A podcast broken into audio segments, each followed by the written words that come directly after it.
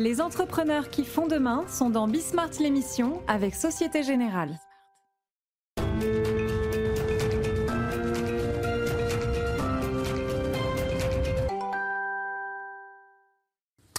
Salut à tous, on est de retour, c'est euh, Bismart, Bismart l'émission, au programme, alors digitalisation et même, alors c'est même plus la transformation digitale, c'est l'ère post-transformation digitale que nous apporte euh, Vincent Rouex. Alors, je vais encore dire euh, GFI informatique, parce que pour l'ensemble de ceux qui nous regardent, c'est quand même encore un peu euh, GFI informatique, mais maintenant il faut dire Inetom.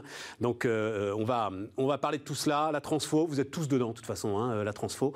Et c'est peut-être ça d'ailleurs l'intuition de, Vincent Rouex qui est quand même très intéressant, c'est c'est que c'est un mouvement continu. On peut plus dire à un moment, ça y est, j'ai fait ma transfo. Tout cela est en, mouvement. On va parler de tout cela euh, très très largement. Et puis ensuite, une question. Alors vous le savez, si euh, vous nous regardez régulièrement, elle me tient vraiment à cœur. C'est tout ce qui se joue en ce moment autour de la 5G. D'ailleurs, Vincent, je vous poserai la question si ça vous intéresse. Là, il y a quelque chose. Et alors, il se trouve que euh, André Le Scruc-Pietri, qui est au cœur, lui, des innovations de rupture, il prend très au sérieux le rejet de la 5G. Voilà, il dit non, c'est pas les amiches contre les start-upers c'est peut-être plus compliqué que ça. Donc voilà, on va discuter de ça. Et puis ensuite, l'autre grande partie de, l'émission, autour de l'emploi, euh, on retrouvera Météo Job. Est-ce qu'on peut innover notamment sur l'emploi des jeunes? Il y a une vraie mobilisation du côté de Météo Job. Et puis on finira avec alors un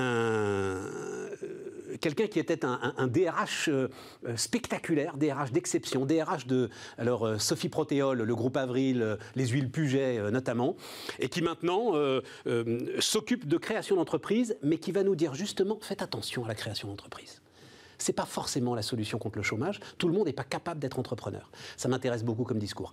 C'est parti, c'est Bismart. Et donc on commence avec le PDG d'Inetom. Il faut donc dire Inetom, Vincent. Hein. oui, bonjour. Euh, c'est plus euh, GFI informatique, c'est euh, Inetom. Alors, juste rapidement, pourquoi une, nouvelle marque? Parce qu'ensuite, je veux vraiment qu'on rentre justement dans ce que vous appelez la post-transformation digitale. D'abord, vous avez encore quelques, quelques semaines hein, pour, lancer Inetom, puisqu'on va changer officiellement de nom le 1er janvier. D'accord. On est rentré dans une phase de transition. Donc c'est encore GFI. C'est encore GFI, même si on communique beaucoup sur ce, ce nouveau branding. C'est important pour nous aujourd'hui de venir marquer après euh, plus de dix années de transformation, de croissance euh, en dehors de la France, euh, de 32 acquisitions hein, qui ont marqué notre histoire, à devenir aujourd'hui externaliser ce que nous sommes devenus, à la fois d'ailleurs en externe, mais aussi en interne. Hein, c'est un vrai projet de transformation qui va permettre à, chacun de nos collaborateurs, chacun des entrepreneurs qui ont rejoint dans ces 32 acquisitions et avec leur équipe notre groupe, bah, de venir prendre conscience de ce qu'est devenu le groupe, 2 milliards 3 de chiffre d'affaires pro forma, 26 pays, 27 000 collaborateurs. Et je me souviens, quand j'étais venu il y a quelques années, hein, on, ah, euh, on, était à 500 millions quand je suis arrivé. Exactement. Voilà, donc une transformation forte. Euh, Vincent, ce que vous décrivez là, c'est exactement ce qui m'est arrivé quand j'ai préparé cette interview. J'ai dit, mais comment ça, il est à 2 milliards 3, lui? Mais qu'est-ce que c'est que cette histoire de croissance de dingue? Pour moi, vous étiez effectivement la belle ETI autour de 600, 800 millions d'euros de chiffre d'affaires. Il y a eu quoi? Il y a eu une accélération sur les deux, trois dernières années Alors, on a toujours eu euh, une stratégie qui a été de renforcer nos savoir-faire, nos expertises, nos produits, nos solutions logicielles avec des, petites opérations et puis euh, de temps en temps d'avoir des opérations qu'on appelle plus transformées. Ouais, ouais, on a eu à Belgique hein, avec Real Dolmen en 2015-2016 qui nous a permis de récupérer 250 millions d'euros de chiffre d'affaires en Belgique, donc d'occuper une place euh, majeure, un top 3 top 4. Et puis, bien sûr, cette année, alors en plus en, plein Covid, euh, une opération très forte en Espagne avec euh, plus de 7000 collaborateurs, 600 et quelques. Et alors, quand vous achetez, là, vous achetez des parts de marché, en fait? Alors, on achète, non, on a toujours une combinaison. Acheter des parts de marché, oui, ça nous est arrivé quand on voulait être plus important, plus gros pour devenir partenaire d'un de nos grands clients. C'était important de rester dans le top 3, top 4 des fournisseurs de certains clients qui accompagnent le développement international, mais aussi de renforcer des expertises. Et l'opération Yesisa, donc l'informatique d'El Corte Inglés, hein, qui était leur filiale, euh, non pas informatique interne, mais filiale SS2I, hein, ESN, sur le marché, nous conforte aussi avec savoir-faire très fort autour des SAP. Aujourd'hui, on dispose maintenant d'une ligne de service autour des, offres SAP de 200 millions d'euros dans 17 euh, pays. On a renforcé des savoir-faire autour de la cybersécurité, des offres autour des smart cities. on va en parler. On va, on va, rentrer justement dans parce que parce que c'est ça le sujet. Euh, parce que la, question récurrente. Alors c'est marrant d'ailleurs parce qu'on vous l'a posé à 600 millions, on vous la pose encore à 2 milliards 3. C'est toujours la question de la taille. Voilà, c'est toujours la question de la taille. Et, et je vois qu'effectivement vous choisissez des éléments très précis sur lesquels développer une expertise. Nous, on choisit. Enfin, on a toujours deux approches. La première, c'est qu'on considère et on a toujours considéré, on considérera la taille critique fluctue en fonction des marchés, mais qu'il faut être dans les top 5 des fournisseurs dans les pays où nous sommes. C'est ce que nous sommes quasiment. Et donc ça, c'est pourquoi C'est pour faire. Vous avez cité SAP. Il faut juste le dire pour que même ceux qui ne sont pas euh, au cœur de l'industrie informatique nous, nous suivent. Et oui, GFI. C'était quoi les initiales de GFI Groupement français D'informatique, voilà, c'est ça, Groupement français d'informatique. Euh, SAP, bah, euh, vous le savez d'ailleurs si euh, vous nous suivez, puisque le patron d'SAP en France est venu, Gérald Carcinti, il n'y a pas très longtemps.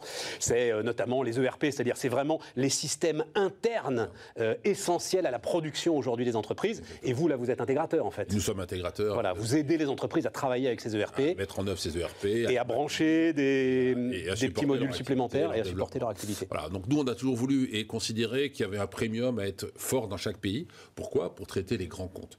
Et être capable d'avoir des parts de marché très fortes avec des grands comptes qui font aujourd'hui notre top 10, top 35, hein, nos clients, qui nous supportent dans une dynamique de, de récurrence, mais aussi de développement international.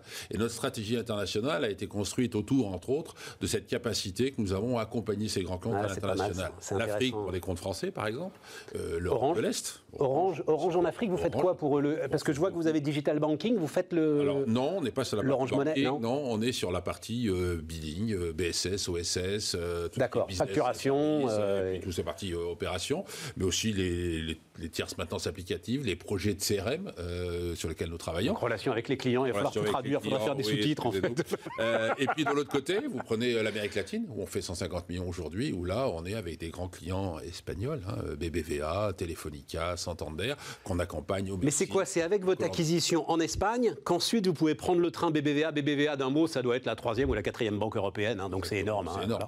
Euh, oui, d'abord c'était à la fois une obligation et, et un désir. Obligation, puisque si vous voulez rester parmi les préfèrent partenaires, donc les partenaires privilégiés de ces grands clients, vous, vous devez d'être capable de les accompagner. Et nous n'avons pas fait un choix d'être mondial, comme peut l'être un, certain de nos grands confrères, mais de cibler leur l'Amérique latine, l'Afrique et l'Europe de l'Est. C'est intéressant, Vincent, c'est super intéressant parce qu'on entend beaucoup ce discours de ah, les grands groupes, enfin une sorte d'affrontement. Alors vous maintenant, vous n'êtes plus une PME évidemment, mais même quand vous étiez une ETI à 600-800 millions d'euros de chiffre d'affaires, vous étiez porté par la croissance de ces grands groupes. Ce CAC 40, il est aussi aujourd'hui à l'origine d'un certain nombre de très belles entreprises dont vous faites partie. Exactement. D'un côté, il nous demande des efforts sur les volumes qu'on peut faire, bien sûr. Mais qui vous en demanderait pas? côté, mais de l'autre côté, le marché de TI est un peu plus, parfois, un peu plus euh, cyclique, mais euh, plus lucratif euh, sur la prestation elle-même. Mais ces grands groupes, c'est aussi de la capacité d'innovation. Donc, on travaille sur des sujets de blockchain, d'intelligence artificielle, des sujets qui sont porteurs pour notre futur, et puis de développement international, et en choisissant d'être très local. C'est-à-dire que nous venons opérer, nous, au Mexique on fait 80 millions, nous venons opérer au Pérou, en Colombie avec ces grands clients. Pas uniquement faire du projet au monde international comme on sait le faire avec. Ça veut dire quoi la post-transformation digitale euh Alors nous, c'est un vrai concept parce que vous savez, moi je suis arrivé chez les filles en 2007, je crois, et on affichait déjà transformation. Donc alors on a mis digital après, bien sûr, mais nous on considère aujourd'hui qu'on est dans un flot continu et que jour après jour, on voit des innovations technologiques, des nouveaux use cases, des nouveaux métiers apparaître et qu'il faut se mettre dans une disposition des déséquilibres avant, sur lequel la transformation digitale n'a pas un début, une fin, comme vous l'avez dit, je crois, au début de cette émission. C'est parce que c'est vous qui me l'avez dit. c'est bien, j'ai marqué votre territoire. Ah Mais surtout, être capable de s'adapter en permanence. Et je crois qu'un groupe comme le nôtre, même si aujourd'hui on a un volume un peu plus important qu'on avait autrefois, doit avoir cette agilité, ah c'est ce qu'on veut garder dans le modèle, pour pouvoir s'adapter en continu et être capable de proposer à nos clients, non pas l'innovation technologique, mais la capacité à exploiter, d'un point de vue des business models, des use cases, hein, des, fonctions, euh, des fonctions qu'on peut mettre en œuvre pour supporter le développement de nos clients, parfois à leur résistance. C'est encore. Enfin, vous le savez, quand vous, au cœur des entreprises aujourd'hui, surtout qu'il y a une une prise de conscience de ceux qui n'avaient pas encore compris euh, à cause du confinement. Euh, la transfo digitale, c'est encore un choc pour beaucoup d'entreprises, Vincent. Et vous leur dites, en fait, ça ne finira jamais bah, Un, ça ne finira jamais. Deux, vous êtes parfois en retard et vous avez effectivement, avec euh, la crise qu'on vient de vivre et qu'on est en train de vivre, bah, on voit bien ceux qui résistent le mieux parce qu'ils ont su se transformer. Ça apporte de l'efficience aussi. Hein, euh, le processing ou la capacité à, à processer d'un point de vue digital, ça peut apporter de l'efficience et donc de la résistance et de la capacité d'investissement sur des nouveaux métiers, des nouveaux sujets. Exploiter la data est un sujet aussi majeur pour certains clients qui veulent se repositionner sur des marchés, revoir leur business model, revoir leur modèle d'affaires hein, euh, pour le futur.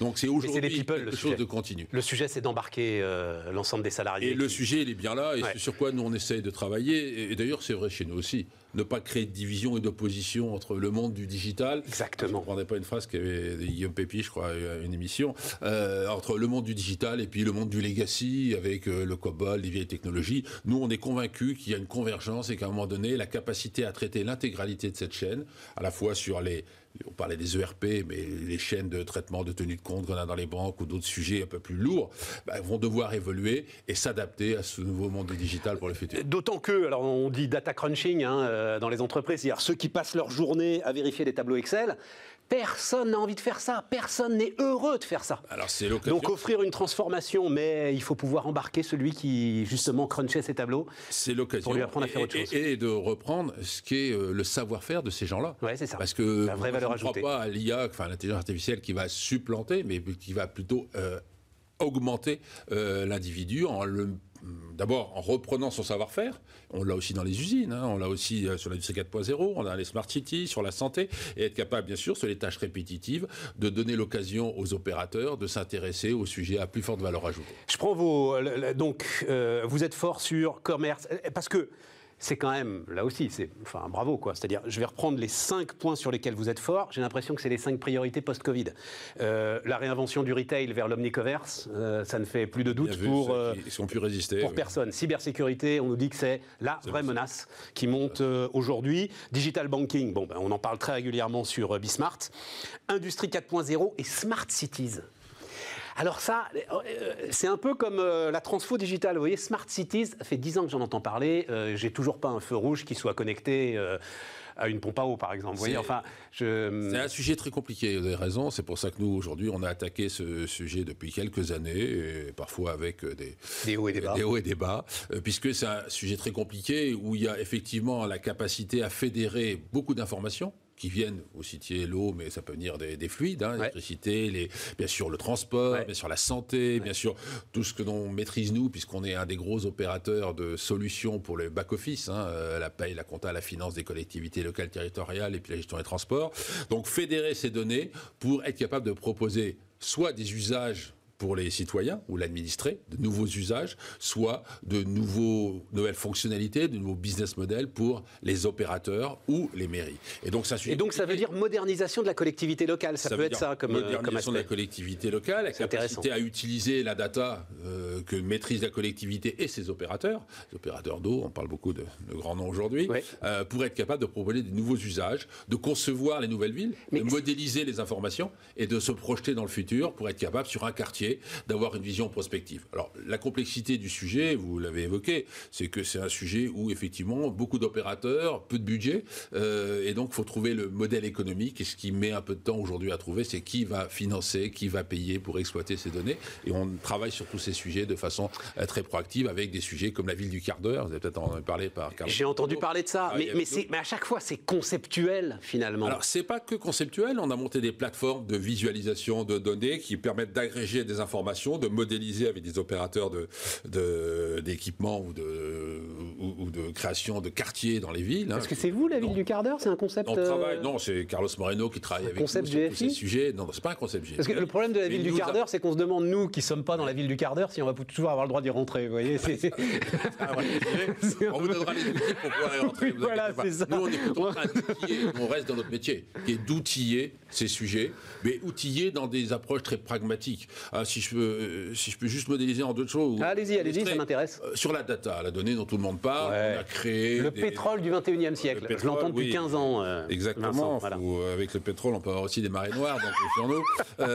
non, notre sujet, c'est de dire aujourd'hui, cette data, elle existe au lieu de se préoccuper de l'agglomérer ou de l'agréger dans des plateformes pour pouvoir échanger, trouvons des usages qui vont être simples à mettre en œuvre, qui vont amener du ROI, un retour sur investissement tout de suite. Et, c'est là où est le sujet sur lequel nous, nous nous positionnons comme intégrateur fédérateur de ces concepts dont vous parlez, la ville du quart d'heure, avec des usages technologiques, des solutions technologiques, et pour trouver la mise en œuvre rapide de ce qu'on appelle les use cases, nous, donc des cas d'usage qui vont permettre de développer des fonctions et d'apporter une vraie valeur ajoutée, un vrai service aux citoyens, aux élus et globalement à, la société, puisqu'on est bien dans une stratégie d'amélioration du bien-être et de la vie euh, dans, nos, dans nos cités. Les questions euh, souveraineté, cloud souverain, euh, tout ça, qui sont des questions. Oui, voilà. Elles sont pose beaucoup en ce moment. Comment est-ce que vous regardez ça vous? Bah, Nous, on regarde ça très près, puisqu'on est bien sûr un, acteur très présent dans les collectivités locales et territoriales. Vous, vous travaillez sur du cloud d'Amazon ou sur du cloud IBM ou sur du cloud Azure En tant offreur de services, on est multi-partenaire voilà. avec ces gens-là.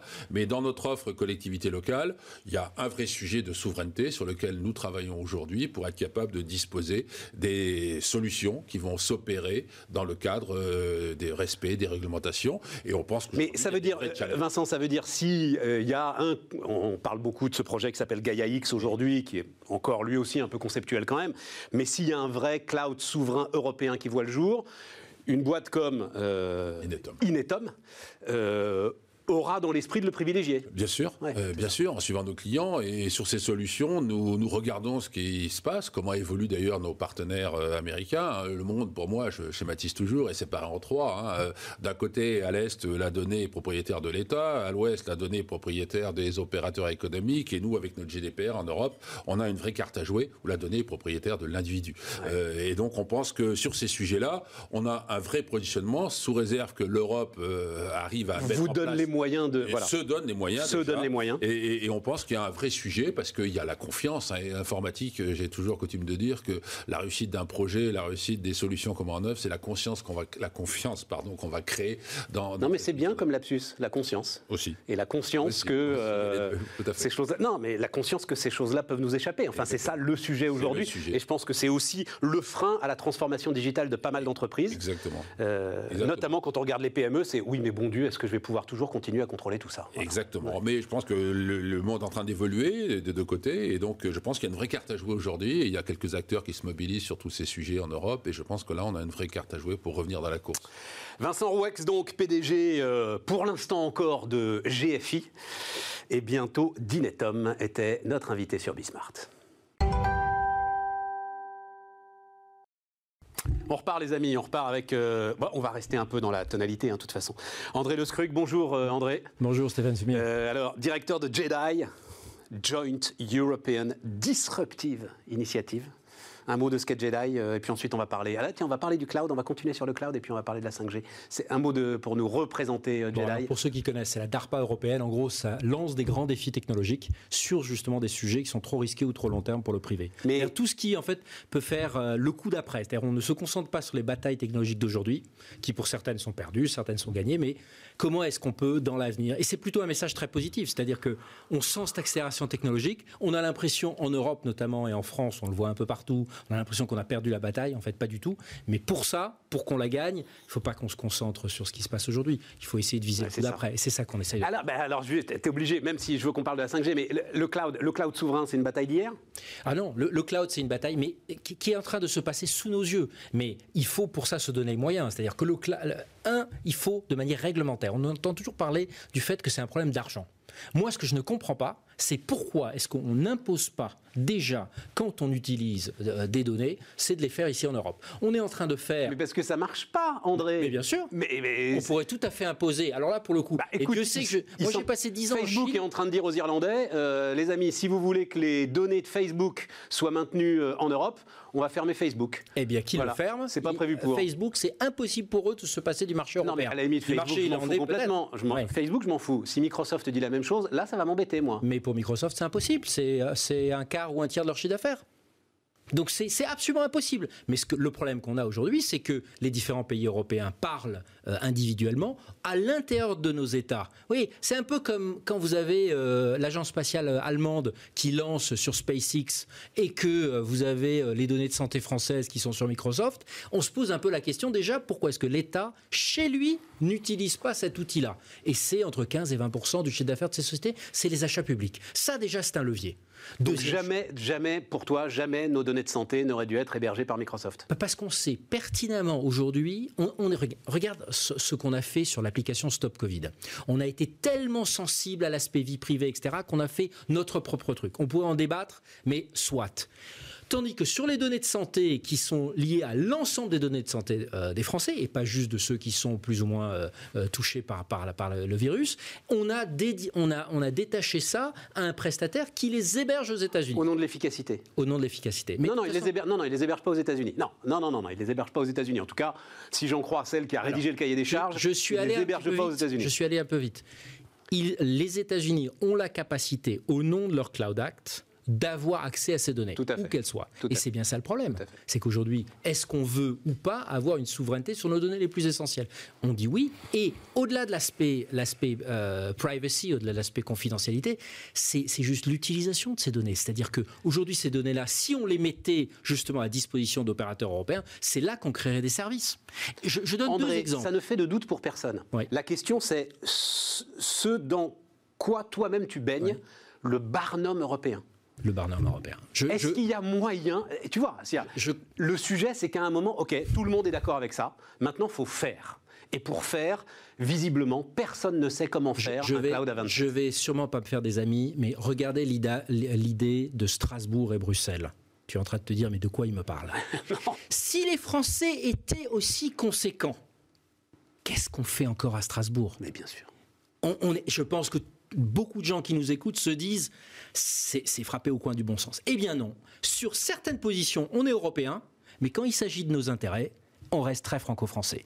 Les Allemands font la même chose sur l'espace, les Espagnols sont en train de faire la même chose sur euh, la construction, etc., etc.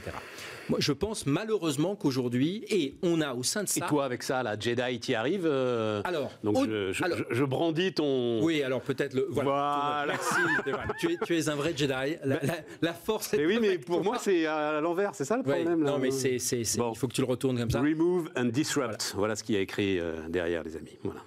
Alors, deux choses. D'abord, on a, euh, sans, se gosser du tout, on a inspiré beaucoup des discussions qu'il y a en ce moment sur l'innovation de rupture, qui est un thème euh, tarte à la crème, euh, comme la Smart City est tarte à la crème. Bon, on a, inspiré ça, et beaucoup de pays européens, depuis maintenant 2-3 ans, depuis qu'on existe, ont créé leur propre conseil de l'innovation en France, agence d'innovation de rupture allemande, etc.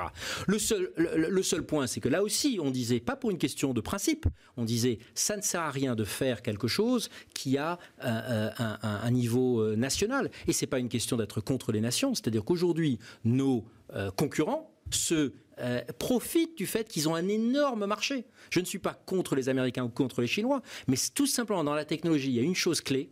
Le risque, il est le même pour tout le monde, à Pékin, à Washington ou à Paris. Par contre, l'upside, quand ça marche, les valorisations sont folles Bien sûr. aux États-Unis, en Chine. En France, on fait un grand blablacar, on fait un grand euh, euh, N26 pour, pour, pour ce qui est de la banque euh, aux- aux- euh, Tout en fait, Allemagne, etc. Mais on ne crée pas des géants, et c'est normal. les- et c'est pour ça que le rôle de l'État aujourd'hui est plus qu'important sur justement ces éléments où aujourd'hui personne ne viendra. Regardez, on parle beaucoup du cloud, on parle aussi beaucoup du quantique. Qui parmi les sociétés privées met véritablement beaucoup d'argent là-dessus? Peu de gens, et pour une raison normale, parce qu'il n'y a pas encore de business case clair.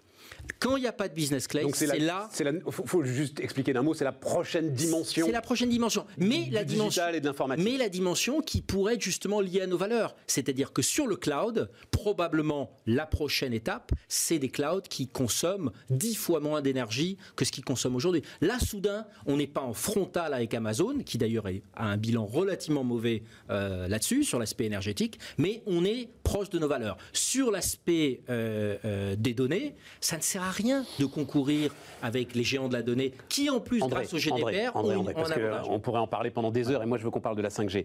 Question simple, réponse rapide. De ton expérience depuis, Jedi a été créé il y a combien de temps? Trois ans? Alors, il y, a, il y a trois ans, on a créé Jedi, qui De était ton un groupe de réflexion. Il y a six mois, on est opérationnel. Ça, De on ton lance- expérience depuis trois ans, est-ce que tu as l'impression que quelque chose est en train d'avancer dans ce domaine alors- et qu'il peut y avoir une Union européenne euh, de la techno qui euh, nous fasse changer de dimension, justement Je crois que, un, la Commission européenne doit revenir à ce qu'elle devait, euh, ce qu'elle était, c'est-à-dire celle qui prépare l'avenir, et elle ne doit pas s'occuper. euh, Avec Thierry Breton, tu as ce qu'il te faut là. Oui. Ensuite, deuxième chose, il faut qu'elle fasse ce qu'elle ce qu'elle dit et qu'elle le fasse vite En fait, ce qu'on a appris, regarde ce qu'on a appris au temps du Covid, c'est que le temps est tout aussi important que l'argent. Et ça, c'est un atout pour les Européens. le temps, tout le monde a, la même, euh, a, les, mêmes ressorts. En six mois, il peut se passer beaucoup de choses. Mais des Européens qui décident pour le GDPR, ou euh, la loi de protection sur les données, euh, on avait raison avant tout le monde en 2015, mais on a mis cinq ans à le faire. Et aujourd'hui, on est un peu en retard. Pire, on est en train d'aider les grands de la donnée en fait à créer des barrières à l'entrée. Parce que pour eux, c'est formidable. Maintenant, Facebook, Apple, Microsoft sont devenus les rois de la protection de la donnée. Donc, euh, la conclusion, que je tire de ces trois ans, c'est que, un, c'est très difficile de démarrer quelque chose au sein des administrations. Donc on a créé ça sous forme d'une fondation. Donc aujourd'hui Jedi c'est une fondation. Le grand message d'espoir et le côté positif que tu me demandais, c'est qu'aujourd'hui la société civile elle a envie de s'engager. Donc aujourd'hui on est 4000 dans 29 pays européens. On a inclus les Suisses et les Britanniques parce que si on fait IA, si on fait de l'intelligence artificielle sans les Britanniques, c'est juste pas pragmatique. Si on fait du quantique sans les Suisses, c'est les meilleurs esprits dont on s'exclut. Donc on est ultra pragmatique. Ça nous rend pas très populaire à Bruxelles et on est en train de montrer que ça marche. Vous allez faire comme la Banque centrale européenne. Vous allez être le seul truc un peu efficace euh, au sein de notre ensemble européen. En tout cas, 5G. Euh, après tout ce que tu viens de dire, non mais c'est très intéressant parce que on peut plus penser que André est un technophobe, euh, est un amiche, comme le dit le président de la République. Et pourtant, tu dis une décision unilatérale du gouvernement serait sans doute, alors tu dis serait, mais elle a été prise cette décision unilatérale, hein, est sans doute contre-productive. Tu dis il faut organiser un débat sur la 5G. Pourquoi André? Alors, pourquoi on l'organise? Parce qu'on n'a jamais organisé de débat sur la techno. Et deux, comment on fait? Il nous reste cinq minutes. Je pense qu'il y a un sujet clé dans notre démocratie, c'est qu'il faut concilier deux choses qui sont absolument contradictoires pour réussir dans ce siècle qui à la fois accélère.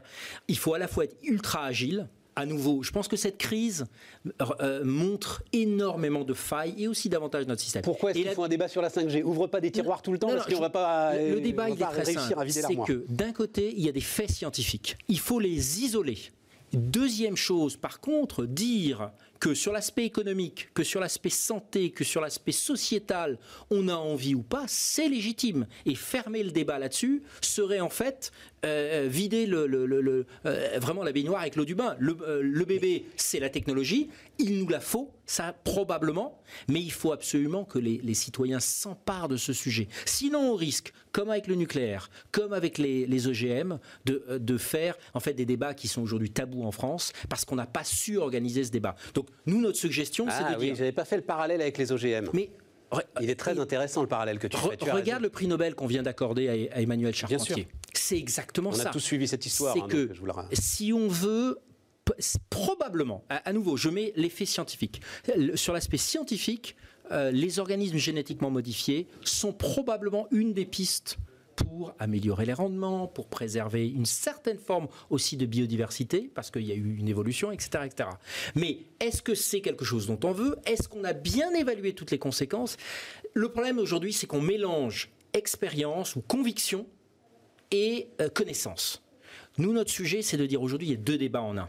Il faut qu'il y ait un, il faut qu'il y ait un exposé des faits, tout comme on a avec le coronavirus. Mais ça, on a eu l'exposé des faits. Enfin, il est clair. Euh. Sauf que le deuxième débat qu'on doit avoir, c'est pourquoi on aura besoin de la 5G Deuxième débat, qu'est-ce qu'on a comme conséquence euh, santé? Troisième débat, qu'est-ce que ça va changer? Tu n'arriveras à convaincre personne. Moi, c'est ça le, problème, c'est que tu vas amener. Tu, Justement, quand on a le mot convaincre, quand on a le mot on doit euh, amener les gens à, en fait, on infantilise. Aujourd'hui, on est dans une société, le paradoxe, c'est qu'on a une des sociétés les plus informées au monde et on a une des sociétés les plus clivées au monde. Comment est-ce qu'on arrive probablement un petit peu sur ce qui s'est fait sur la Convention citoyenne, où on a finalement fait confiance. Maintenant, moi, ma grande inquiétude... mais tu rigoles, enfin, tu t'envoies le résultat de la Convention citoyenne. Mais, c'est ni fait ni à faire. Enfin. C'est ni fait ni à faire parce qu'en en fait, on n'a pas, on, n'a pas distingué les sujets. C'est-à-dire qu'on a essayé de régler Mais non, mais surtout, tu te retrouves avec euh, euh, moi, enfin, euh, des activistes qui,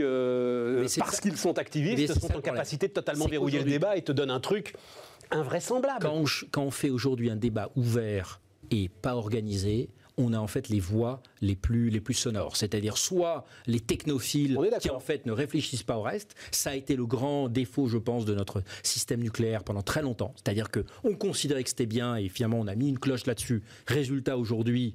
On est quand même un pays qui ferme des centrales nucléaires et qui, euh, qui rend un, un bilan carbone moins bon qu'avant. Les Allemands, c'est encore pire. Rappelez-vous la décision Oui, oui, mais je ne suis pas sûr que. Enfin, euh, d'ailleurs, c'est un sujet dont on parlera Et- euh, et- et bientôt. deuxi- Non, je ne suis pas sûr que dans la population aujourd'hui, il y a un tel rejet du nucléaire. Exactement. Je pense qu'ils font beaucoup plus de bruit que. Alors que la 5G, c'est plus compliqué. Je, je reviens là-dessus, c'est qu'aujourd'hui, sur ces débats-là, on ne permet en fait que à des gens qui ont des convictions de parler.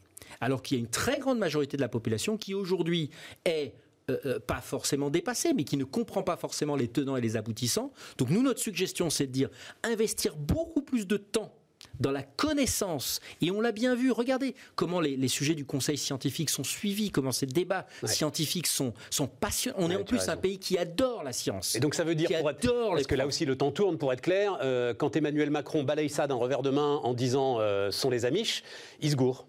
Je crains qu'il aille trop vite. Alors il met les rieurs de son côté, mais on clive en fait une société. Et en fait, on f- on n'avance pas. Le grand risque qu'on a, c'est qu'effectivement, il va y avoir de plus en plus de manifestations, euh, d'antennes brûlées, comme on le voit déjà euh, euh, se passer. Et en fait, on va devenir un pays. Là-dessus, C'est notre pays Non mais sur l'histoire des de antennes, non mais sur l'histoire des antennes, Xavier Niel par exemple, puisqu'il est venu le dire ici avec Delphine Sabatier, lui dit bah, écoutez c'est simple, hein, c'est la loi et l'ordre. C'est une question judiciaire, point à la ligne. C'est pas une question technologique le démontage des antennes.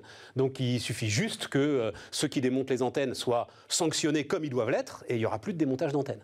Mon, point est de dire que le démontage d'antenne, c'est véritablement, ça devient des totems, c'est-à-dire ça devient des symboles. Ça veut dire qu'on a cristallisé des, des- des- des inquiétudes, des angoisses, euh, des théories de la conspiration dans une grande partie de la population qui aujourd'hui, même sujet sur les vaccins, comment se fait-il qu'au pays des Lumières, on n'arrive pas à avoir 95% de la population qui au moins comprend le sujet D'accord André, mais on arrive au bout de ce truc, je sais toujours pas comment tu l'organises ton débat. Justement pour Alors, pas avoir une convention on- citoyenne. on n'a pas- on deux minutes, mais vraiment deux minutes. deux là. minutes. Alors, d'un côté, réellement travailler sur le fond. On revient à des sujets d'éducation, mais au sens noble du terme. C'est-à-dire éclairer et donner à chacun les clés.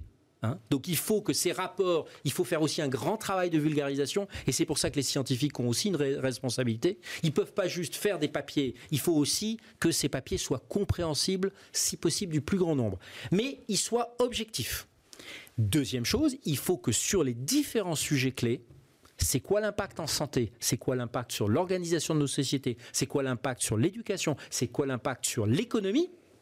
Qu'on ait des débats différents. Si on mélange tout, à la fois conviction et connaissance, euh, bah, finalement, c'est ceux qui, seront, qui parleront le plus fort qui auront raison. Et si on, si on mélange tous les débats, on a le risque qu'une convention citoyenne essaie de Et régler tu ne crois pas qu'il faut faire ce qu'on a toujours fait, toute l'histoire des télécoms, toute l'histoire des infrastructures en fait.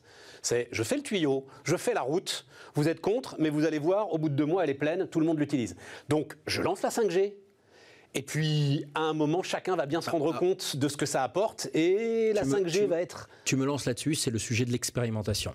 Et ça, c'est très difficile pour notre pays centralisateur qui veut tout faire tout en même temps. Il faut probablement aussi accepter des espèces de petites zones spéciales. Ce que va faire teste. Schneider Electric sur une usine, par exemple, voilà, tu, tu vas avoir l'usine 4.0 qui va tourner en Et- et 5G, ce qui ça va être très Je, spectaculaire. je reviens à mon point initial, c'est un défi pour les démocraties, parce qu'aujourd'hui, qui sont les pays qui aujourd'hui testent ça c'est les régimes autoritaires comme la Chine ou la version un petit peu soft Ça, comme. Singapour Ça, qui testent des choses et qui permettent ensuite, on célèbre les 40 ans de Shenzhen. Shenzhen, ça a été un test grandeur nature pour montrer aux Chinois qu'il y avait une... Et, La capitale technologique de la Chine, hein, Shenzhen. Exactement.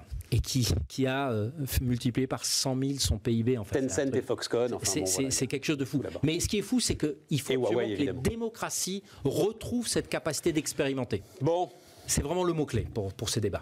Merci André. André Le Pietri, donc, qui était avec nous sur Bismart. On repart avec la, alors la deuxième des thématiques de cette émission qui va être euh, l'emploi là, pendant notre, notre deuxième partie.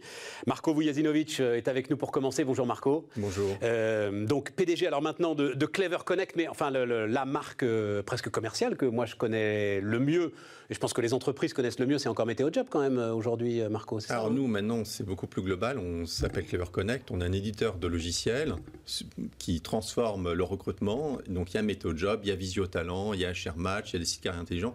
Donc c'est beaucoup Donc plus vaste Météo Job, alors moi que je connaissais bien, c'est- Météo Job, en fait, tu as inventé le matching il y a 10 ans au moment où on n'appelait pas encore ça le matching. On a, ça. inventé- on a été le premier site euh, d'emploi dans le monde. Dans le a monde mis en place un système de matching par Internet. C'était avant Ça, Monster, voilà. c'était avant. Avant, avant Monster, non mais Monster, c'était pas un site de matching, c'était un site de diffusion d'annonces. Euh, et, euh, et donc voilà, c'était le, c'était le premier dans le monde. D'ailleurs, c'est pour ça qu'aujourd'hui, on est une des boîtes les plus avancées dans le monde sur le matching dans les RH, quelque chose d'extrêmement complexe, puisqu'en fait, bien évidemment, euh, les RH, la matière humaine, c'est pas c'est pas normé, hein, donc c'est extrêmement complexe. Et nous, on a 10 ans d'expérience là-dessus. On a un des opérateurs sans doute le plus avancé en Europe là-dessus. Euh, Peut-être peut-être en intro, pourquoi on fait pas que Météo Job? Euh, bon, Ouais, mais rapidement, parce que je veux, on a deux sujets à voir. Les boîtes ont énormément de difficultés euh, à recruter. Et surtout on- qu'un recrutement raté coûte une fortune. Et ben voilà, je vais t'en parler. Mais en plus de ça, elles, euh, elles font beaucoup de recrutements ratés. Je sais pas si tu le sais, mais en, en gros, la moitié des gens qui sont recrutés en Europe dans une année pour des contrats longs, des CDI en France ou d'autres contrats longs ailleurs, ne sont plus dans leur entreprise au bout de 18 mois. Ça veut dire que un recrutement sur trois est une erreur de recrutement. Et nous, on l'a évalué, ça représente 300 milliards de coûts pour les boîtes européennes. Donc- J'adore ces chiffres. bah, donc, si tu veux, 300 on dit que- milliards, on s'est dit 300 qu'il ne milliards. suffisait pas. Ça- on- ne fait pas juste, disons, le site MéthoJob, ça permet d'envoyer un certain nombre de candidatures à nos clients, mais il faut aussi transformer en profondeur les processus de recrutement, notamment des très grandes entreprises, et c'est ce qu'on fait aujourd'hui. C'est pour ça qu'aujourd'hui, c'est le projet plus vaste que MéthoJob, ça s'appelle Clever Connect, parce que euh, on veut pas seulement qu'il y ait des recrutements, on veut aussi qu'il y ait des bons recrutements. Ouais, c'est ça. Surtout qu'il y a eu un choc euh, pendant le confinement. C'est-à-dire que beaucoup d'entreprises, en plus, ont dû recruter à distance. Tout à fait. Et là, pour le coup, j'imaginais que tes outils avaient dû donner à plein et que Ah tu bah. as pu, toi, expérimenter. On a notamment, par exemple, on avait fait le rapprochement de Visiotalent, donc qui est dans le groupe Clever Connect. Donc, comme son nom l'indique, Visio-Talent, ça veut dire un outil d'entretien vidéo différé. C'est-à-dire Voilà. qu'on demande aux candidats, c'est extrêmement intéressant, extrêmement stratégique, on demande aux candidats d'enregistrer une petite vidéo de 2-3 minutes en répondant à 3-4 questions. Donc c'est une vidéo industrielle, c'est-à-dire c'est pas le CV vidéo qui n'a pas marché parce que les candidats faisaient des vidéos de 15 minutes que les recruteurs ne pouvaient pas regarder. Donc c'est vraiment la vidéo industrielle. Mais ça change tout parce que du coup les recruteurs, lorsqu'ils font leur présélection de candidats, ils n'ont pas seulement le CV, ils ont le CV plus la vidéo. Ça veut dire, un, ils recrutent des gens qu'ils éliminent classiquement sur base CV. C'est des gens extrêmement motivés, des gens qui sont euh, un- qui ont un projet professionnel. qui faut accélérer. Marco, faut accélérer. Deuxièmement, euh, ils ne perdent pas de temps avec des gens qui ne sont pas motivés. Mais en plus, je me disais, il doit y avoir, parce que l'entretien d'embauche est souvent une pression très très forte pour le candidat. Quand vous êtes euh, face à un ordinateur pour enregistrer une vidéo, vous choisissez le moment où vous allez euh, l'enregistrer. Vous pouvez être calme, vous pouvez répéter, vous pouvez. Enfin, il doit y avoir plus de vérité, j'ai l'impression, paradoxalement, dans Et une vidéo enregistrée que dans un entretien où on peut perdre Oui, ses moyens. et, en fait. ple- et plein, plein de gens ne pouvaient pas faire des entretiens, des visios de 45 minutes euh, en confinement de chez eux. Ils n'avaient pas le calme pour le faire. Deux sujets. Euh, D'abord, euh, tu as pris en partie à bras le corps euh, le sujet de, de, de l'emploi des jeunes. Donc de cette, comme euh, le dit très justement euh, Éric Ayer à l'OFCE, de cette cohorte de euh, 750 000 jeunes qui débarquent là, sur le marché du travail. Euh, la question, donc 6 milliards et demi hein, euh, dans, le, dans le plan de 6 milliards relance et demi d'aide euh, pour l'emploi des jeunes. oui. pour 500 000 jeunes. Voilà. Et toi, tu considères que le compte y est, euh, Marco? Explique-moi un peu pourquoi. J'ai j'ai fait un rapide calcul, c'est 13 000 euros par, euh, par jeune. On ne crée pas un emploi avec 13 000 euros quand même. Non, mais on ne peut pas créer un emploi euh, factice. Factice. Factice. Donc, euh, de toute façon, je ne pense pas que les. Mais on met le pied à l'étrier avec emplois 13 000 euros. Ça ne marcherait pas. Ouais. Donc, en fait, par contre, c'est une aide quand même substantielle, très significative. euh, par rapport au coût de, de ces emplois-là. Donc euh, non, non, on peut, on peut considérer que c'est un effort. Et donc ça veut dire que c'est, il faut assumer l'effet d'aubaine que ça représente. C'est là-dessus que je voulais t'amener. Oui, pour parce que c'est ce qu'on entend sans arrêt. Pour beaucoup d'entreprises, ça va être un effet d'aubaine, en sens qu'elles auraient de toute façon embauché celui qu'elles vont embaucher, elles vont juste récupérer quelques milliers d'euros. Alors, moi, ce que je pense, c'est qu'on a une phase difficile en matière d'emploi qui va durer peut-être 18 mois. D'accord? Donc, pendant cette phase difficile, il faut aider, accompagner les entreprises. Donc, cet effet d'aubaine, il est extrêmement utile.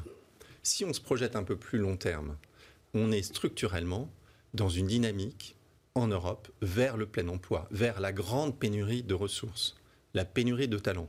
Et donc, euh, qui ait un eff- un effet d'aubaine pendant 12 mois, 18 mois, 24 mois, oui, c'est extrêmement utile. Le, le marché va prendre le relais ensuite. Grande pénurie de ressources. Pour un certain nombre de talents. Non, non, non. Pas grande pénurie de Grande ressources. pénurie de pour les ressources. 2 millions en Oh. France de gars Alors. qui ont totalement décroché de tout. Grande pénurie de ressources en Europe. Là, je parlais de l'Europe. En février de cette année, on était en plein emploi dans l'ensemble des pays européens, à l'exception de quatre pays. La France, 8% de taux de chômage. Euh, L'Espagne, enfin l'Italie qui était à 10%, l'Espagne qui était à 15%, la Grèce qui était à 15%. Tous les autres pays étaient à moins de 5%. C'est-à-dire ce qu'on estime le plein emploi, c'est 4-5%. Absolument. Donc on n'était que quatre pays qui n'étaient qui pas sur le plein emploi. Mais si on se projette dans les dix prochaines années, ça va être généralisé. Je, je pense qu'en France, on sera aussi sur le plein emploi. Si l'appareil de formation est au rendez-vous. Il y a, il- enfin, il y a des millions de gens aujourd'hui qui sont, oui, des millions, hein, qui sont en dehors de l'emploi, euh, Marco. Bien sûr. Il va falloir les faire revenir dans l'emploi si euh, tu penses qu'on peut aller vers le plein emploi. C'est un boulot énorme.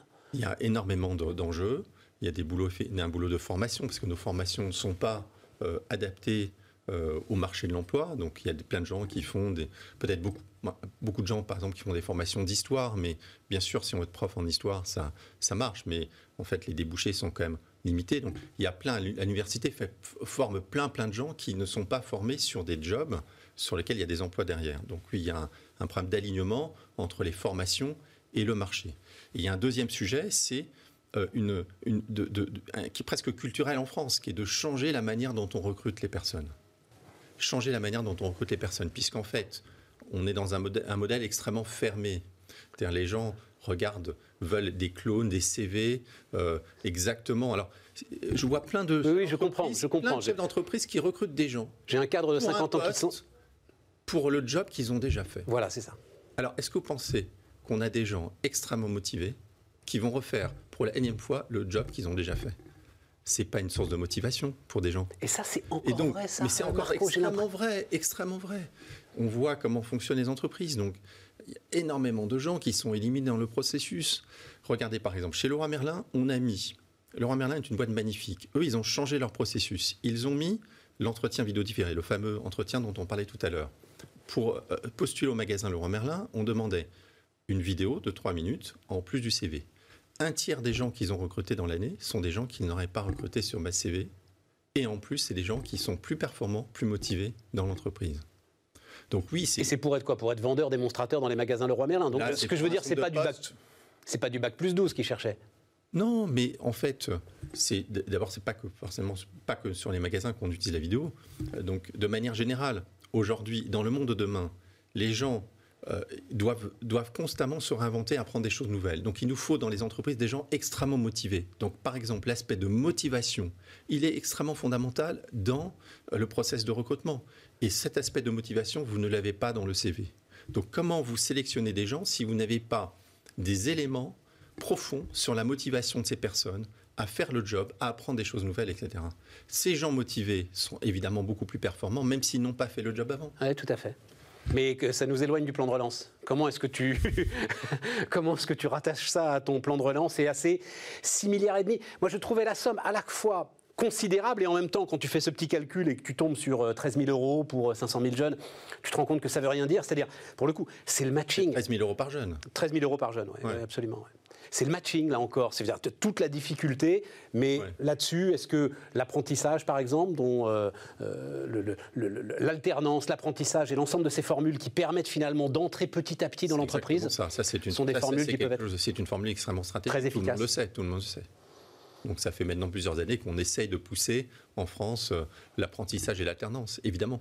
Bon, mais ça veut dire, euh, Marco, et on est au bout de, de cet entretien, je, voulais parler avec toi aussi du chiffre, mais alors, à t'entendre, purement conjoncturel de euh, 40% de baisse de, de l'emploi cadre. C'est-à-dire, c'est vraiment juste un mauvais moment à passer? C'est un mauvais moment à passer. Et pour toi, il y a Ah bah, pour moi, il n'y a aucun doute, structurellement? aucun doute que d'ici 18 mois, on retombe dans une, par exemple l'emploi des cadres, qu'on retombe dans une pénurie extrêmement forte. Ouais, c'est ça. Et donc les entreprises euh, qui sont, par exemple, certaines entreprises ont ralenti. Alors pas, pas tant que ça, hein, parce que nous on voit qu'il y a, par exemple sur meteojob.com, on a autant d'offres d'emploi depuis maintenant une semaine qu'avant la crise Covid. Donc ça veut dire que les entreprises ont repris le chemin des recrutements.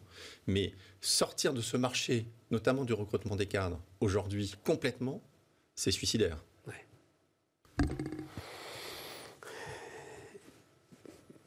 Tu dis quoi aujourd'hui à un gamin de, euh, je sais pas, 23, 24, 25 ans, qui euh, est mal formé, euh, il a tout raté à l'école, euh, il a décroché, etc. Il se retrouve là.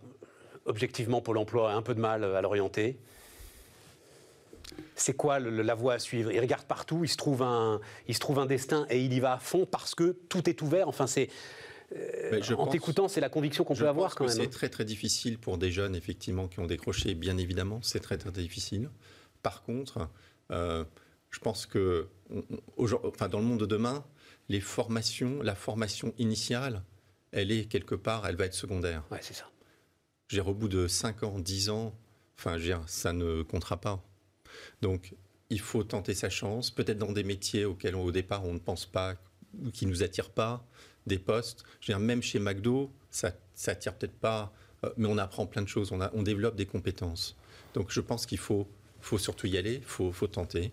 Euh, voilà, je sais que c'est un sujet difficile. hein, Ah, super difficile. C'est compliqué. euh, on a beaucoup de jeunes, effectivement, qui sont, euh, qui sont en décrochement, qui sont, mais, mais je crois qu'il faut surtout les aider à se mettre en mouvement, en fait. Voilà. Merci Marco. Marco Vujasinovic, donc le PDG de Clever Connect sur Bismart. On va terminer avec Philippe Lamblin, qui est euh, président, euh, alors euh, ancien DRH, hein, Philippe. Oui. DRH de l'année, c'était quelle année? 2013, j'ai ça en tête. Ah, 2016. 2016. Oui, euh, Stéphane. DRH de l'année 2016, à l'époque, c'était alors le groupe Avril, Sophie Protéol, euh, les huiles Puget, c'est ça, hein, euh, Oui, voilà. Le Sieur, Puget. et Le. Sieur, Puget et, et compagnie. Et donc maintenant, euh, heureux retraité, mais évidemment, tu as une énergie de dingue, ancien athlète de haut niveau, hein, Philippe Lamblin. Énergie de dingue. Et donc, tu es président d'un bureau qui s'appelle BGE, qui fait quoi? BGE, ça veut dire quoi? BGE, c'est un booster qui est garant de l'entrepreneuriat. Ça fait 40 ans qu'il y a des gens qui ont, lancé ça. Tu veux créer ta boîte? On va t'aider. 400 000 boîtes en France depuis 40 ans ont été créées grâce à BGE, marque de fabrique. 80% de celles-ci sont toujours pérennes. Trois ans après leur lancement, on ne les suit pas pendant 40 ans. Et donc ça veut dire, parce que là, alors ce qui euh, pour moi, euh, après 15 ans d'exercice, est un truc dingue, tu es le premier à me faire écrire ça, j'ai écrit donc là sur l'écran, les dangers de l'entrepreneuriat.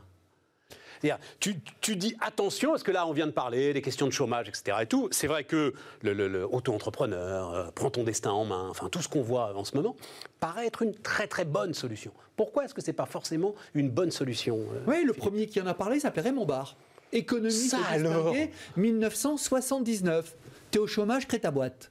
Alors c'est vrai qu'en France, c'est devenu relativement facile. Tu la déclares très rapidement, puis on te fait miroiter, mais c'est pas que tu miroiter. Si tu gagnes du pognon, tu vas être exonéré de charges pendant un petit moment, tu auras peut-être des avantages fiscaux, vas-y. Sauf que c'est pas suffisant. Tu es un bon spécialiste de ton métier. Par exemple, tu es un super coiffeur quelque part, tu dis je vais mon salon. Il faut répondre à certaines choses. Or ça, en France, on n'en parle pas assez. 816 000 personnes en 2019 ont créé leur boîte, Ouais. immatriculeurs. Ouais. Tu te rends pas compte? Ça veut dire quoi? Que cette année, contrairement à ce que l'on peut penser, malgré le Covid, on risque de, de, de flirter avec le million de boîtes créées. Et je dis simplement, allons-y, allez-y, créez votre boîte. Mais de grâce, accompagnez-les. Question piège. Combien d'entrepreneurs qui créent leur boîte ont dit Allez, je vais me former un petit peu sur les 800 000 10% 10% Ça veut dire quoi se former un petit peu? Gestion, comptabilité, ce qui va te bilan, c'est tout ça qui va te manquer en fait. Ben, je suis plombier, je veux, j'en ai marre de mon patron, il me fait suer, je veux créer ma boîte. Eh ben vas-y. T'as ton marché? Ah non, qu'est-ce que tu parles de quoi, quoi? Mais non, mais t'as Euh, jamais, Philippe, Philippe, t'as jamais de marché. Alors pardon, non, non, si tu commences, si tu commences à savoir si tu as un marché avant de créer ta boîte, alors là c'est, pardon de citer le plus formidable des entrepreneurs, hein, Steve Jobs. si vous demandez aux gens ce qu'ils veulent, le temps de le fabriquer, ils voudront autre chose. Alors la réponse, je l'ai. Parce que mon fils est devenu plombier à son compte. Et le marché, il l'avait dans sa tête. Il a dit le marché, c'est moi qui vais le faire. Ah, on est d'accord. D'accord? Par contre, le garçon qui avait arrêté ses études en C'est troisième. ce qu'on a fait nous aussi, hein, ici. Hein, Bah oui, Philippe. hein. vous avez le meilleur exemple. Je suis peinard dans une grosse boîte. On n'a pas je- de marché, hein, on va aller le chercher Je avec les crée dents. ma hein. boîte. Ben et il y en aura. Voilà. Et au bout de trois ans, il fonctionne. Mais le garçon qui savait pas bien écrire, eh ben, il a appris euh, avec des logiciels à écrire. Deux, il a fait du digital. Le digital, ça sert à rien. Ben si, ça sert par exemple à suivre tes, tes impayés. Et là, il vient de passer huit jours à arrêter de travailler, à s'occuper de ses impayés. Voilà, ce que je veux dire, c'est qu'entrepreneur, c'est autre chose que d'être une perle dans un métier. C'est une perle dans un métier, bien évidemment, mais avoir le sens du contact, euh, avoir des atouts autour de son métier. Et BGE, depuis euh, 40 ans, aide les gens à le faire. Il y a une boîte euh, euh, qui a fait des masques pour les moteurs, les motards. Ils ont aujourd'hui une dizaine de salariés. Ils décuplent. Ils ont dit heureusement vous nous avez éclairé sur les qualités qu'il faut, qui c'est pas seulement le. Mais alors c'est quoi? Non, non, mais parce que tu. le- le- le- donc. euh, ok, euh, ton marché. Après, je t'ai coupé la parole parce que je savais bien que tu étais parti sur un truc Ah et on n'aurait pas pu revenir. Après, il faut quoi? Il faut simplement des notions, ça c'est très très important, de comptabilité et de gestion. Bien sûr. Pas confondre le tiroir caisse et le bénéfice, par exemple. Par exemple, et Par sa exemple. poche et la poche de l'entreprise. Voilà, c'est ça, le tiroir caisse et le bénéfice, voilà, c'est exactement ça. Il faut aussi que l'idée, elle soit autre chose qu'une idée qui est passée comme ça par votre tête. Savez, aujourd'hui, le CPF, tout le monde sait ce que c'est parce que la majorité sont des gens salariés et ils peuvent aller au, CPS, propose 40 000 formations à l'entrepreneuriat. 40 000. D'accord? Alors beaucoup de gens vont aller voir Mais c'est pas parce qu'ils possible. sont salariés, ils disent ah ben, je vais aller regarder. euh, 40 000 Et ça veut dire ça veut dire que les marchands du temple, excusez-moi du terme, sont les gens qui vendent ça. Les, des gens qui sont entrepreneurs reçoivent des choses. Vous savez, vous avez de l'argent, vous pouvez. C'est pas que de l'argent. C'est vous avez une idée et vous répondez à quelques critères autour. La comptabilité, le digital. Et puis, qu'est-ce que vous voulez faire? Est-ce que vous allez créer de la valeur ou est-ce que dans 10 ans, vous continuez à vivre avec 1500 euros par mois On a du mal à comprendre combien gagne un entrepreneur en France aujourd'hui, hein, parce que euh, la TPE, si je peux me permettre, Ouais. hein, euh, euh, euh, on, mélange ça avec des professions libérales et on arrive à à peu près 2500 euros par mois. Je Mais crois, pense moi, je, ce soit- je crois, Philippe, que absolument personne n'en sait rien. Oui. Parce que euh, tu, as le dividende à rentrer là-dedans. Oui. C'est-à-dire que ce que tu peux avoir, c'est euh, du déclaratif euh, en termes de revenus. Et encore, ça veut dire qu'il faut que euh, Mm. Bercy et que l'administration fiscale euh, euh, rendent public des choses qui ne le sont Mm. pas. Mais derrière, tu as l'ensemble de la distribution du dividende. Moi, j'en sais rien. Puis après, il aller un peu plus À un moment, le, le- la, alors la CGPME, E, quand elle s'appelait la CGPME, avait donné un revenu moyen CGPME E, d'à peu près 4 000 euros par mois pour euh, les chefs PME. d'entreprise. Voilà, Pas TPE. PME. Parce À qu'après, mon avis, il n'y a pas le dividende là-dedans. Vous avez créé votre petite entreprise. D'accord? Covid arrive. Illustration concrète. Euh, je fais de l'éducation physique dans les maisons de retraite. Ils sont des centaines à l'avoir fait, à créer leur boîte. Les maisons de retraite sont fermées. Bah oui, mais ça, D'accord. qu'est-ce que tu veux faire Oui, eh ben, il faut que la personne ait un peu réfléchi à des choses. Certaines personnes se sont reconverties dans des choses comme celle-là sur le digital. Et puis après, vous faites votre travail, vous vivez pas grand-chose. Euh, vous avez le chômage? Non, il n'y a pas le chômage. Après, vous avez terminé votre carrière, vous avez une carrière complète, qu'est-ce que vous allez toucher en retraite Ce- Je pense que nous, nous devrons d'épauler les gens Tu as raison. pendant euh, leur, leur- leur, leur vie d'entrepreneur et BGE, mais d'autres aussi le font. En France, on ne le fait pas assez. On, 10% on va dire, des on va- on entrepreneurs. va dire un truc spécifique, parce que la question m'est posée euh, régulièrement, euh, notamment autour d'un statut qui plaît énormément aux experts comptables, parce que c'est un statut qui est très simple. C'est la SASU. Hmm Société. Je sais plus, Je sais plus ce que ça veut dire. Mais Bref, vous, les auditeurs, vous devez savoir. Voilà, SASU, SASU.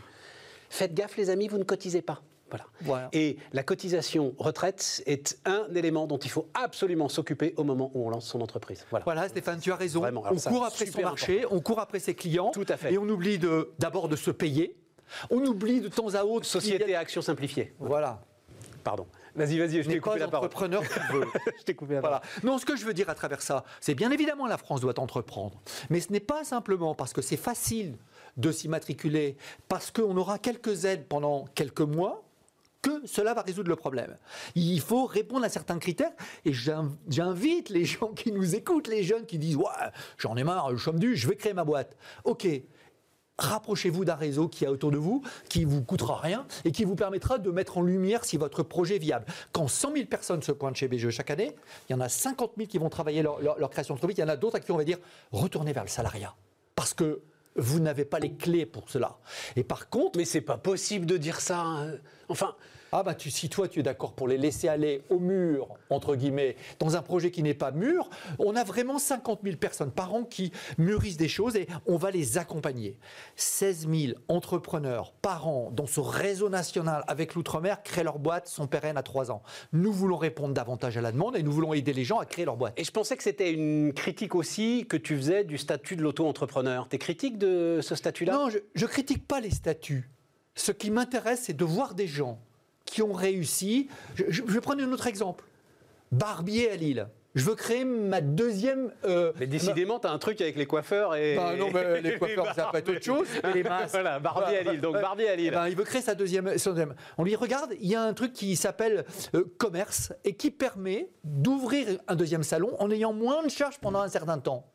Tu prends pas de risque, moins de risques. D'accord. Et tu vas le faire. Et ben aujourd'hui, quelques années plus tard, il a ses deux salons et ses 10 salariés. Je pense à ça. Je pense que quelque part, on ne peut pas s'improviser chef d'entreprise. Oui, mais. Alors, et c'est là où c'est ta réflexion de DRH quand même. Le- le- le- la phrase de notre président de la République au moment où il faisait campagne, qui dit on est quand même peut-être confronté à une génération qui a beaucoup plus de facilité à trouver un client qu'à supporter un patron. Qu'est-ce que tu en penses de cette phrase? Moi, elle m'intéresse beaucoup, cette phrase. Excuse-moi, je le vis tous les jours. Et ben voilà Je le vis tous les jours avec mon fils, qui l'a, qui l'a, qui l'a fait. Il dit Je supportais plus mon patron. Bon, bah alors? Ben alors, simplement, n'improvisez pas. Parce que vous allez souffrir, de, vous allez être heureux de ne plus avoir de patron, mais ça va être, si vous n'êtes pas préparé, une petite catastrophe annoncée. Or, je pense qu'il suffit de baliser l'environnement pour permettre de réussir. On ne s'improvise pas patron. Sauf que Et- et il ce sont des aider. gamins, alors euh, peut-être Ouais. ton fils, et on en a tous, euh, ce sont des gamins, notamment ceux, je repense au statut d'auto-entrepreneur, à tout ce qui se passe aujourd'hui, euh, notamment autour de la livraison de repas, des choses comme ça, qui ont tout le temps échoué à l'école et qui ont développé une sainte horreur, et qui pensent d'ailleurs que euh, c'est réciproque, développer une sainte horreur de tout ce qui est justement euh, conseil, formation, euh, euh, Bien sûr. examen, apprentissage et des choses comme ça. à partir du moment où c'est éthéré, que ça sort d'un contexte. Si tu fais de l'apprentissage par rapport à quelque chose de concret, je veux vendre des casquettes, ce qui arrive aussi. Je veux faire des casquettes, je veux les vendre. Ouais, ouais. Ça, c'est les jeunes de, certains jeunes de quartier, Ouais. parce qu'ils sont pas Pourquoi tous pas ce. Pourquoi pas? Et ben si tu leur dis, tu dois quand même savoir quel est le prix de revient d'une casquette, il va t'écouter. Ouais. Si tu lui fais faire un cours de maths, il va pas t'écouter. Il D'accord. en a rien à foutre. Il est dans l'échec scolaire depuis des années. Ça, ça le gonfle. Ok? Et je pense que c'est ça qu'on doit faire. Attention aux marchands du temple qui vendent de la formation. 40 000 formations, j'en reviens pas. Oui, ben allez sur ton CPF. Ah mais je te 40 fais 000. confiance Philippe. Voilà. Et, et je dis, je suis pour l'entrepreneuriat, je suis pour l'entrepreneuriat raisonné. Et si on n'est pas capable d'aider plus d'entrepreneurs à réaliser leurs rêves, qu'ils deviennent réalité, à mon avis, la France à deux vitesses, elle va s'incarner là. Qui, mais qui fait ces... Alors il nous reste euh, une grosse minute. Euh, qui fait cet accompagnement au sein du réseau BGE C'est quoi? C'est des, des anciens euh, hommes, femmes d'entreprise comme toi qui Alors- donnent de leur temps en mode 100 000 entrepreneurs? Le Oui. formidable truc de Philippe Ayat aussi. Oui, mais il y, a voilà. aussi, il y a aussi 1000 salariés dans Ah, le bah, réseau, ah, dans, ça. qua- dans 40 lieux dans la région. Ah dans, oui, donc dans un les truc en régions. dur. Financé par sûr, qui alors Financé par les régions? Entre autres, Entre pas assez. La région des Hauts-de-France le fait, pas assez. Les, les patrons de région, aider les gens à le faire. Et puis, euh, euh, on, on- on propose des formations et il y a un financement des formations, pas de subvention. Ah donc tu es une de, de ces 40 000 subvention. formations en fait, c'est ça le truc oui, euh, sauf Philippe que la nôtre, elle permet 16 000 entreprises de vivre et que j'annonce clairement que 80% d'entre eux sont pérennes à 3 ans. Et j'invite la France à devenir encore plus entrepreneuse. Bon, bah, tout ça va très bien. Euh, juste un mot, parce que je l'ai appris euh, ce matin en lisant les échos. Tu as dit tout le monde connaît le compte personnel de formation, le CPF. Tu parles, personne ne le connaît. Et il se trouve que là, je ne sais pas si tu as vu ça, il y a une bascule donc, du CPF vers le CIF, c'est ça, c'est le nouveau nom? Si on ne fait pas cette bascule, on perd tout. Les échos disaient ce matin, c'est 10 milliards d'euros de formation qui pourraient échapper aux salariés. Et donc aux organismes de formation, tu devrais te mobiliser là-dessus, si jamais cette bascule n'est pas faite Ouais. dans les, je crois, deux mois qui viennent. Quoi. On n'est Enfin, pas un euh, organisme de formation. enfin, ça doit être partir on est, on est des gens qui aidons les gens, et entre autres la formation, mais également l'accompagnement. Et j'ai presque envie de dire l'accompagnement tout au long de la vie de Bon, l'entrepreneur. Euh, Philippe, là on n'aura pas le temps, mais tu reviendras parce que j'aimerais bien. On va illustrer. Non, non, non, non, non, non, mais le, le- maintenant tout ce qui se dit, euh, reprendre ta casquette DRH Hmm. et tout ce qui se dit autour du télétravail, de la nouvelle entreprise. Tu, ben oui, voilà, tu dois vachement réfléchir à Excusez-nous, ça. c'est terminé. Donc à bientôt. Merci, à bientôt. Hein, à bientôt pour reparler de tout ça. Merci, Euh, les amis, Bismart, on se retrouve demain en ce qui nous concerne. Les entrepreneurs qui font demain sont dans Bismart l'émission avec Société Générale.